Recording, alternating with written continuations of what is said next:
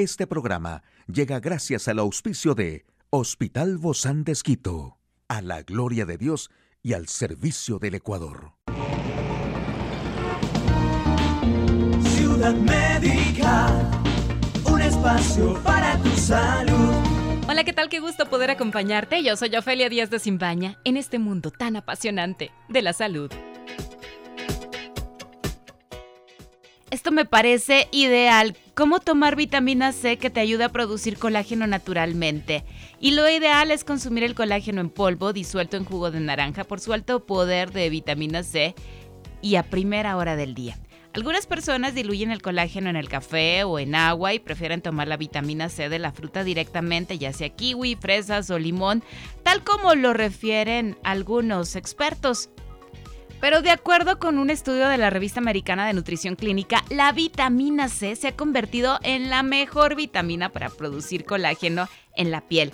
Ya se concluyó que más de 4.000 mujeres de entre 40 y 74 años presentaron una apariencia mucho más joven en la piel gracias a esta vitamina.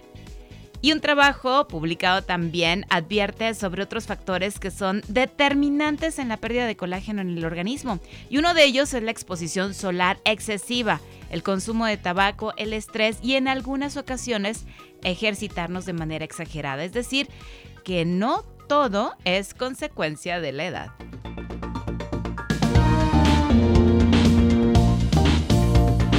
Un espacio para tu salud. Aquí el detalle de la información más actual en el campo de la salud. La nueva gestión del COVID divide a los médicos entre aceptación y autopista al contagio, confinada la mitad de la ciudad china de Shanghái por brote de COVID-19. Nuevas mutaciones preocupa a científicos posible evolución del COVID-19 en animales.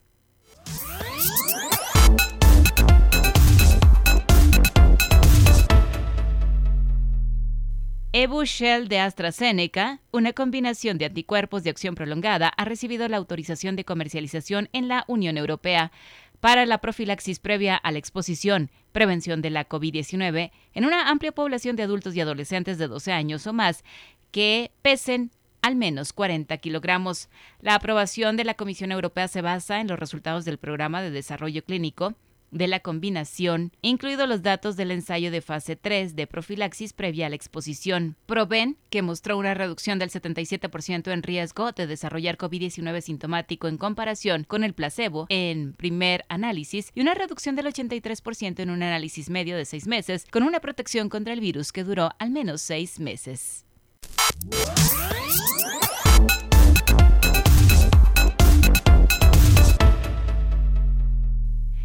Y millones de personas en la parte del centro financiero chino de Shanghái fueron confinadas en estos días en sus casas para contener el mayor brote de COVID-19 en el país. Las autoridades anunciaron un confinamiento en dos fases en la ciudad de 25 millones de habitantes para realizar pruebas masivas. El anuncio provocó corridas a los mercados, por parte de los residentes, cada vez más exasperados con la incapacidad de las autoridades de contener el brote después de tres semanas de medidas restrictivas. El gobierno buscó evitar los cierres duros aplicados en otras ciudades de China, optando por confinamientos focalizados para no afectar a la economía de Shanghái. La ciudad se convirtió en las últimas semanas en el principal foco de COVID-19 en China y en estos días registró un nuevo récord de 3.500 nuevos contagios. El gobierno chino dijo que se han tomado pasos para contener la propagación de la epidemia, asegurar el bienestar y la salud de la gente y erradicar las infecciones lo antes posible.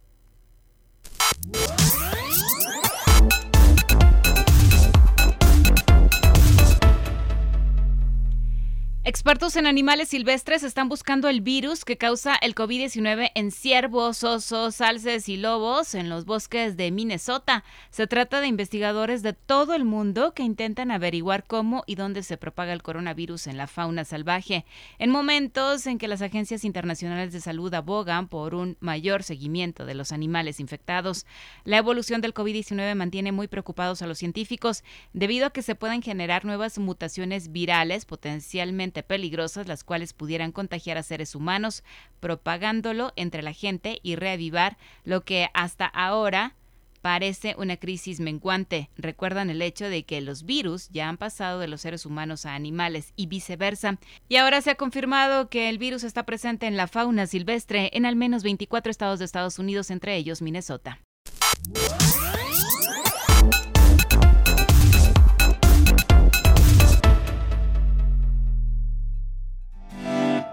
Una charla amigable con nuestro invitado. Hoy en Médico Directo hablaremos sobre la meningitis en los pequeños y la importancia de su vacunación. ¿Quiere saber usted más de este tema? Lo invito a que nos acompañe. Hoy recibimos con muchísimo agrado a la doctora Adriana Arnao. Ella es infectóloga pediatra del Hospital Bozán de Esquito.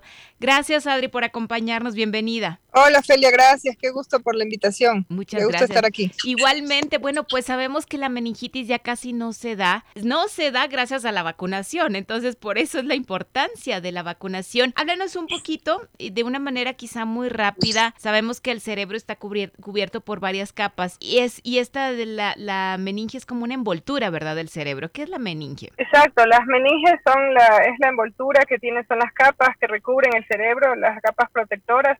Son tres capas diferentes. Cuando se inflaman ellas, eh, pueden afectar pues también no solo las, las meninges, sino también al cerebro y dar una meningoencefalitis. Es, es una infección severa, es una infección que requiere hospitalización.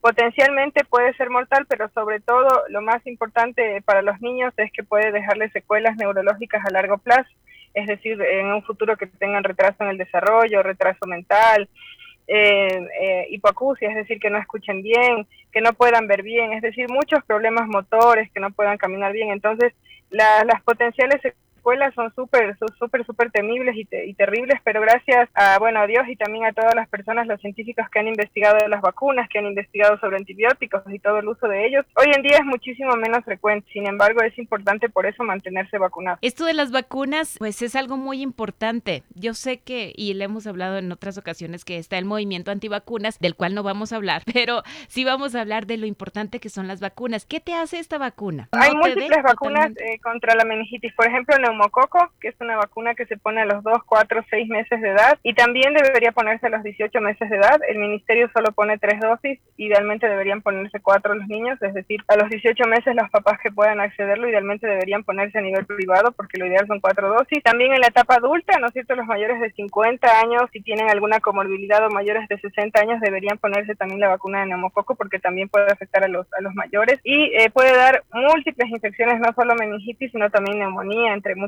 Otra vacuna que protege de meningitis es la de Hemophilus influenzae, que es otra vacuna que igual se pone a los 2, 4, 6 meses y después los refuerzos a los 18 meses. Bueno, la polio eventualmente puede dar encefalitis y muchos otros virus para los cuales no hay vacunas, pero para bacterias sí hay meningococo, también es otra vacuna que protege contra meningitis, que tampoco está a nivel público, pero se puede acceder a nivel privado en nuestro país. Felizmente meningococo no es algo tan tan prevalente, no es algo tan común en nuestro en nuestros países, pero las otras bacterias sí, por eso hay que mantenerse vacunado. La mayoría de estas vacunas entonces las provee el Estado. Sí, la mayoría sí. Entonces sí deben colocarse los niños pequeños. Es decir, la meningitis o meningoencefalitis pueden provocarla múltiples gérmenes, virus, bacterias, hongos, parásitos, múltiples gérmenes. De los más temidos son las bacterias porque causan mayor reacción inflamatoria y causan mayor eh, repercusión neurológica a largo plazo. Felizmente de esas hay vacunas y hay que colocarse. Hay otros múltiples gérmenes que pueden causar encefalitis, pero no hay vacunas para todos. ¿Y cómo llega a contagiarse en el caso de que haya personas que no lleguen a tener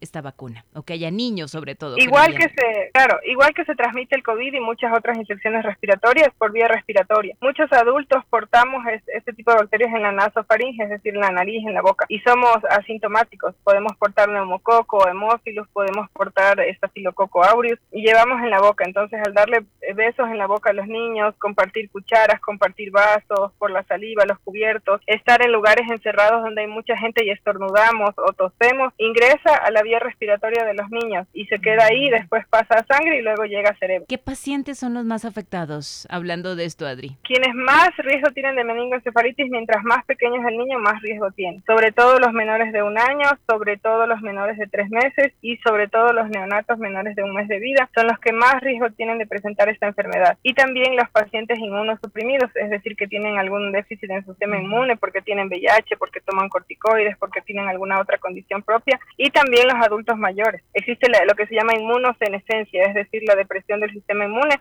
que más allá de los 50 años empieza esto, se acentúa más en pacientes de la tercera edad y entonces ellos tienen más riesgo también. Es decir, que esas medidas que utilizamos de COVID, de no, aglomeraciones o las personas inmunosuprimidas, etcétera, sirven para todas estas enfermedades, no solo para COVID. Y es importante, creo que es una buena práctica de higiene, de mantenerlas, lavarnos las manos, utilizar alcohol, evitar las aglomeraciones de gente. Creo que son medidas buenas que, que pueden sacarse de esto de la pandemia. Si algo bueno nos ha quedado es que debemos quizá tener más precaución, ¿no? En cuanto a nuestra salud, sobre todo ser eh, más, eh, más pulcros en el lavado de manos, eh, si estamos enfermos, pues ponernos la mascarilla, estas medidas que, que no las debemos pasar por alto, que deben ser parte de nuestra rutina. Totalmente, sobre todo con los niños, no compartir, eh, no compartir cubiertos, cucharas. Aquí era muy común eso antes de la pandemia, ¿no? Nuestros países subdesarrollados, que se dé la cuchara al uno, la cuchara al otro, tomen el mismo vaso. Entonces, esas No, pues hasta con los papás, ¿no?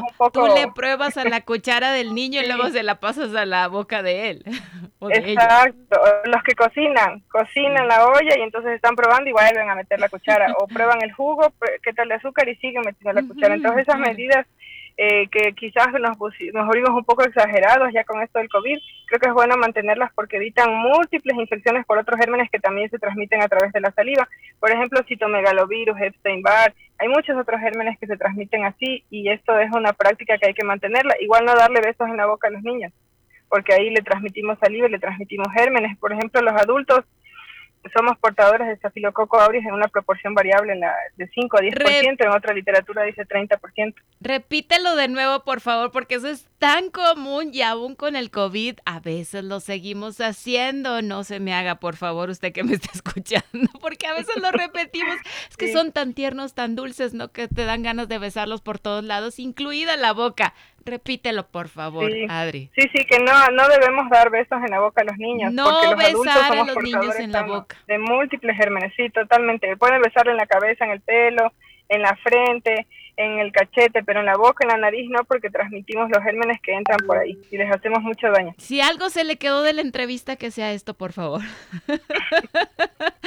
que no sé. Y vacunarse, vacunarse. Y, vacunarnos, mira que es tan sencillo, a excepción de esta otra vacuna, ¿no? Que hay que, que pagar y que quizá habrá que hacer el esfuerzo por, por ahorrar y, y pagar esta otra vacuna. ¿Hasta cuánto tiempo tenemos de poder ahorrar para llegar a esta vacuna? Que es a los 18 meses, ¿verdad? O sea, hasta el año y medio. Eh, ¿Te refieres a meningococo? Sí. Ah, bueno, el neumococo, que es eh, neumococo, que es la bacteria que sí te pone el ministerio a los 2, 4, 6 meses, a los 18 meses debería ponerse un refuerzo. Como no pone el, ministerio, eso debería ponerse a nivel privado a los 18 meses. Pasado el año ya pueden ponerse. Ajá. Y si se pasa de, de del año, em, por ejemplo, no sé, que no alcanzamos a reunir todo el, dinero para esa vacuna, pero que necesitamos hacerlo, ¿hasta cuánto podemos esperar?